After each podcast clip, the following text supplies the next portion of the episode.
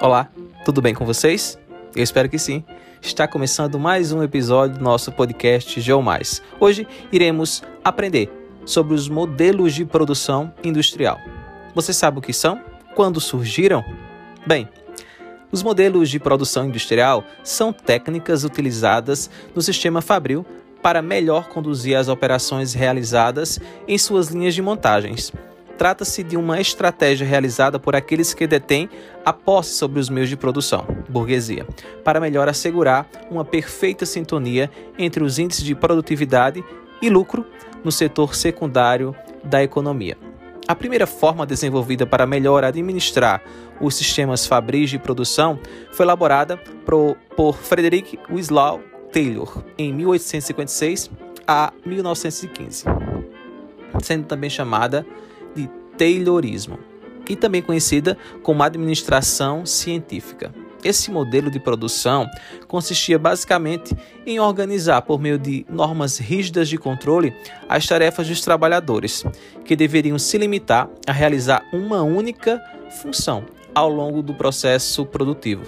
Taylor tinha uma difícil relação com os movimentos sindicais, que o acusavam de ser responsável pela desumanização das relações de trabalho através da alienação e superexploração da classe trabalhadora. No início do século XX, popularizou-se a aplicação do Fordismo na cadeia de produção industrial, elaborada aí por Henry Ford, né, 1863 a 1947. Nesse sistema de produção, manteve-se a perspectiva taylorista de divisão do trabalho, que era utilizado de forma repetitiva pelos trabalhadores, e além disso, Henry Ford introduziu equipamentos como esteira na linha de produção, a fim de intensificar essa forma de se produzir. O objetivo principal do Fordismo era garantir a, a máxima produtividade, uma vez que a preocupação era a de garantir um estoque de mercadoria suficiente para ser consumido pelo máximo de pessoas possíveis.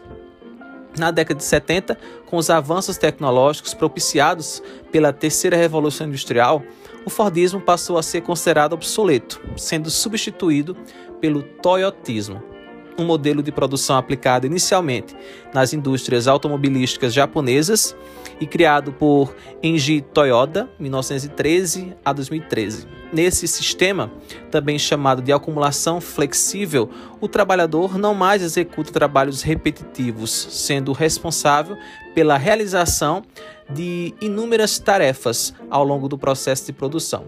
O objetivo principal agora não é produzir em massa, mas de adequar a produção conforme a demanda. Outra característica desse sistema é a elevada exigência sobre o nível de qualificação do trabalhador, que deve ser capaz de operar maquinário com tecnologias e sistemas operacionais cada vez mais complexos, é bem verdade, e com isso observa-se uma nítida diminuição do número de trabalhadores ao longo da cadeia produtiva. Modelo just in time, aquele que tem como objetivo principal, né, produzir, não produzir mais em massa, mas de adequar a produção conforme a demanda.